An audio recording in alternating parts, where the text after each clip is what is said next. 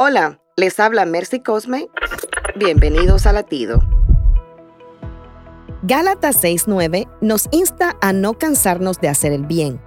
En Hechos 10, cuando Pedro habló de Jesús y su ministerio, menciona no solo sus milagros, sino que mostró el amor de Dios a todos por igual.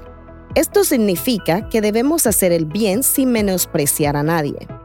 Aunque todos somos pecadores excepto Jesús, lo maravilloso es que cuando venimos a Dios a través de la fe en Jesús, Él nos declara justos por su gracia.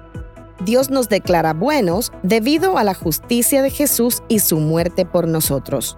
Dios nos llama a ser más como Jesús, a dejar que nuestra luz brille para que nuestras obras glorifiquen al Padre Celestial. Para escuchar más latidos, visita salvationarmyradio.org.